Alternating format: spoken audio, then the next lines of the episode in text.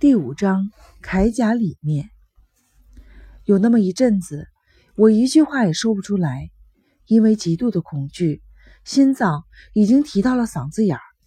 就算想说些什么，舌头也已经僵硬了。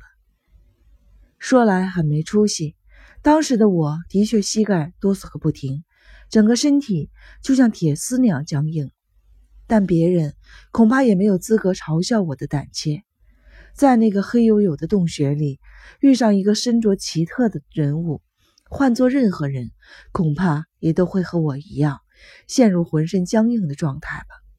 而且，那个穿着诡异的人一动也不动，也不开口说话，只是从头盔那深深的帽檐下面，目不转睛地俯视着我们，实在是令人毛骨悚然。什什什么人？做的那个，我终于从喉咙里挤出了这么一句不像话的话。可是对方并不回答，别说回答了，连动都不动一下。那家伙给人一种莫名其妙的寂静感，那是一种脱离了尘世的寂静，且周身都包裹着这种可怕的寂静。我和点子对视了一眼，哥哥，点子凑在我的耳边说道。那个莫非是人偶、木雕像之类的？我也一度这样想过，但还是有令人费解的地方。他的身体线条并不像木雕像那样僵硬，更接近人的感觉。可是不管怎么样，可以确定那绝不是有生命的东西。我总算松了口气。小点，你就待在这儿，我过去看一看。哥哥。你一个人没关系吗？嗯，没事儿。我从莲子身边离开，提着灯笼爬上了佛龛。我的后背阵阵的发痒，不禁有些担心那个铠甲武士会不会伸出长臂，突然从上面跳下来。可是铠甲武士依旧稳稳地坐在石棺上。我将灯笼举到了他的近前，一股发霉腐烂的气味混杂着蜡烛燃烧的味道。扑面而来，那是从盔甲里面散发出来的。对于这种古董一般的东西，我并不精通，但还是能看出铠甲和头盔应该是地位很高的武士用的。这两样东西年代都已经十分的久远，穿起甲片的绳子已经破旧不堪，胸铠和保护腰胯的前挡有一半都腐烂了。我举着灯笼。仔细地看着帽檐下面，突然感到一种无法描述的恐惧，浑身汗毛都竖了起来。那不是人偶，也不是木雕像，的确是人，当然是个早已没有了生命的死人。可是这个死人实在令人毛骨悚然，他的皮肤呈现出一种莫名其妙的浑浊之色，介于泥土色、灰色和茶褐色之间。而且泛着一层油腻的光泽，感觉就像是肥皂。这个死人大约在三十岁到四十岁之间，鼻子扁平，颧骨突出，是这一代人的长相特征。双眼离得很近，额头狭窄，下巴很尖，看起来很是凶恶。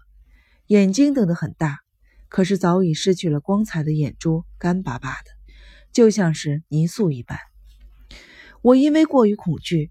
浑身不停的冒冷汗，牙齿咯咯的作响，仿佛马上就要吐出来。我突然觉得，仿佛在哪里见过这张脸：狭窄的额头，尖尖的下巴，还有离得很近的双眼。没错，我确实在哪里见过。他究竟是谁？我在什么时候、什么地方见过这张脸呢？我还没来得及回忆起来，被我的样子吓到的点子走到了佛龛下面。哥哥，哥哥，你怎么了？铠甲下面是什么呀？点子的声音让我骤然回过神来。小点，别过来，到对面去。可是哥哥，我这就下来了。我从佛龛上跳了下来。点子惊异的问道：“哎呀，哥哥，你这是怎么了？出了好多的汗。”没什么，没事儿，没事儿。我有些心不在焉。这个死人究竟是谁呢？石棺前面放着花束和香炉，看来小梅夫人和小竹夫人确实来这里祭拜过。那么这个死人一定和两个人有着某种关联。他们究竟是什么关系呢？哥哥，点子搂住我，有些不安地抬起头来。那个铠甲下面究竟是什么呀？那个不是人偶吗？啊，对了，小点，你可能知道最近村子里有没有三十岁到四十岁之间的男人去世呢？嗯，为什么？为什么要问这个？田子很是费解，转了转眼珠，说道：“要说起最近村子里死的人，哥哥你应该也是知道的呀。其中三十岁到四十岁的男人，就是两光寺的红禅师傅和你们家的九迷哥哥了。我们家的九迷哥哥，我像是突然遭了强烈的电击，因为一个想法掠过了我的脑海。没错，那个死人的脸。的确和哥哥九迷有些相像，双眼长得很紧凑，额头狭窄，下巴很尖，看起来有些凶狠。可是，真的会有这种事吗？哥哥明明被放进了棺材啊，埋在了田之健家的家族墓地里。虽然后来为了解剖把尸体挖了出来，可是解剖完毕又再次装进棺材安葬了。棺材上面第一抔土。正是我亲手盖上去的。我亲眼看见那口棺材被埋进了土里。虽然墓碑还没有立起来，可是哥哥的的确确的已经长眠于那片土地里了。这个死人的确很像哥哥。既然最近没有听说田之健家族有这么个年龄的其他人去世，难道这个人就是哥哥？难道？有人从墓穴里挖出了哥哥的遗骸，摆放在这里了。可即使是这样，也是很奇怪。哥哥已经死了十天了，为什么一点腐烂的征兆都没有呢？我被这一串的疑惑所困扰，呆呆地站在原地。就在这时，是谁？谁在那里？背后突然传来了一阵叫喊，我和点子吓了一跳，回过头来。发现有一个人正提着灯笼站在对面，是谁？谁在那里？灯笼往前移了一步，点子吓得紧紧的抱着我。是谁？谁在那里？对方又问了第三遍，将灯笼高高的举起，在这个洞里说话，声音会反射到四处的墙壁上，变大很多。这时我才听出了声音的主人。啊，这不是姐姐吗？是我呀，我是陈迷。哎呀，陈迷，果然是你。可是另外那个是谁？是点子，李村家的点子。啊，点子。姐姐似乎很吃惊，声音都变尖了。她立刻急匆匆地走了过来。啊，真是点子呢。姐姐有些狐疑地看了看我们，又看了看四周，说道：“可是你们两个。”在这里做什么呢，姐姐？这件事容我以后再跟你解释。你又是为什么会来这里呢？我，姐姐，你早就知道这个洞穴了？怎么会？我是第一次来这里。姐姐看了看四周，缩起了肩膀，似乎很害怕。不过，我小时候听大人说过，在很久很久以前，宅子里曾经有一条不知通往何处的密道，可是。姑祖母他们说，那条密道早就被填上了。这么说，姐姐今晚才发现了这条密道。姐姐轻轻的点了点头。姐姐是从哪里进来的呢？我的语气仿佛是在质问。姐姐犹豫了一下，但终究没有逃避，看着我的眼睛说道：“陈迷。”他加重了语气：“昨天晚上我有话要对你说，就去了别院。”可是我发现你不见了，哪儿都找不到。门窗明明都是从里面关的好好的，我很纳闷，便在别院里等了你很久，怎么等你也不回来，我只好放弃，回到主屋去了。今天早上我过来一看，你却好端端的待在别院里，我更加的纳闷了。但是你什么都不说，我也就没敢问。我实在是很担心你，所以今天晚上又去别院看你，结果你又不见了。而且门窗依旧锁得好好的，我这才想起小时候听说过密道的事情，密道肯定就是在别院的某个地方。我一边想一边找，找着找着，突然发现储藏室的衣箱盖子里面夹了这个东西。姐姐从怀里掏出了一个东西，是我的手帕。这是你的吧？我顿时恍然大悟了，打开衣箱的盖子一看，发现被褥上滴了几滴蜡油。我试着摆弄了一会儿。底部咣当一声打开了，我就这样进来了。说到这里，姐姐又用怀疑的目光看了看我们。陈米，你是怎么知道这个密道的？是谁告诉你的？事已至此，没必要向姐姐隐瞒了。但我还是有些忌讳在点子面前讲述事情的经过。姐姐，这件事情等回家之后我会告诉你的。现在我有件事情想问你，姐姐。你看那边那个东西，那究竟是什么？我提着灯笼指着那个佛龛，姐姐似乎刚刚注意到，啊的叫了一声，向后退去，但很快又稳住了情绪，向前走了两三步。哎呀，真是奇怪，是谁把这个搬到这里来了？姐姐气喘吁吁的喃喃自语：“姐姐，这么说，你见过这副铠甲？嗯，很久以前见过一次。”你应该也知道呀，别院后面不是有个像祠堂一样的地方吗？你不还是问我来着，那是不是供奉护身佛的祠堂来着？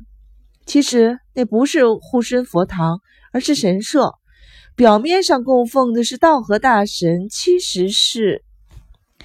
姐姐犹豫了一会儿，接着说道：“你应该也听说了。”很久以前，这个村子里的村民杀死了一个以子城主手下的大将，那里祭祀的正是这位大将。他的遗骨本来就安放在这口石棺里，供奉于神社。可是很久以前，大约是五六年前吧，他的遗骨突然不见了。当时有传言说被偷走了，人们还感慨世界上竟有这么奇怪的小偷。是谁把它搬过来安放在这里的呢？这下我大体知道了铠甲的来历了。可是关键的问题不是在于铠甲，而是在于铠甲里的那个人。姐姐，我明白了，铠甲的来历我大体知道了。可是，姐姐，请你仔细看一下头盔里面，铠甲里面是不是有一个人？那个人究竟是谁？姐姐大吃一惊，回头看着我，脸上浮现出胆怯的微笑。哎，真讨厌陈妮，你不要吓唬我，我心脏本来就不好。姐姐，我没有开玩笑，请你仔细看一看，里面的确有人。我刚才已经爬到佛龛上看过了。姐姐怯生生地仰望着佛龛，那个穿着铠甲的死人从佛龛上面以可怕的目光向下俯视。姐姐的呼吸急促起来，随后她高高的举起了灯笼。仿佛被吸过去似的，向佛龛靠近。看着姐姐这副不同寻常的样子，我和点子手心里都捏了一把汗。姐姐紧紧地趴在佛龛上，盯着头盔看了一会儿，突然，她的身体剧烈地颤抖起来。他看着我，眼神中流露出兴奋。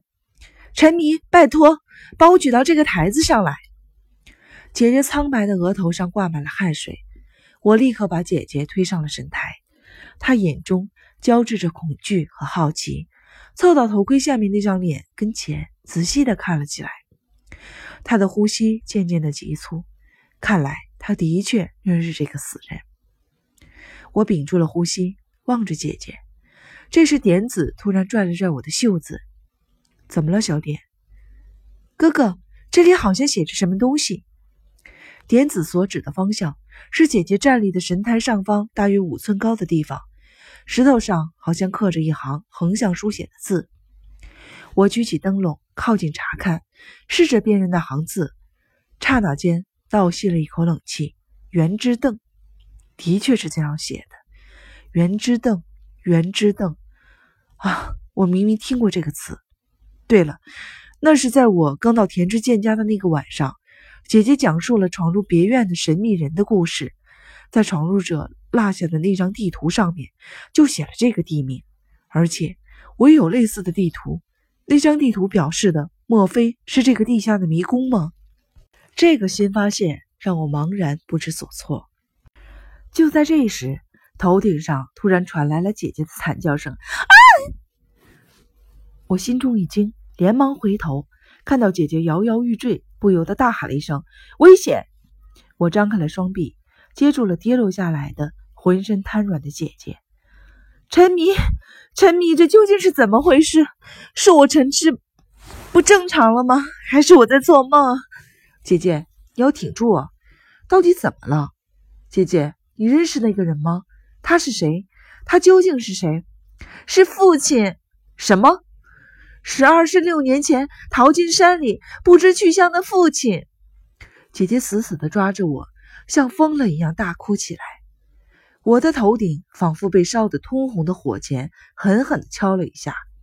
点子则站在一旁，茫然地瞪大了眼睛。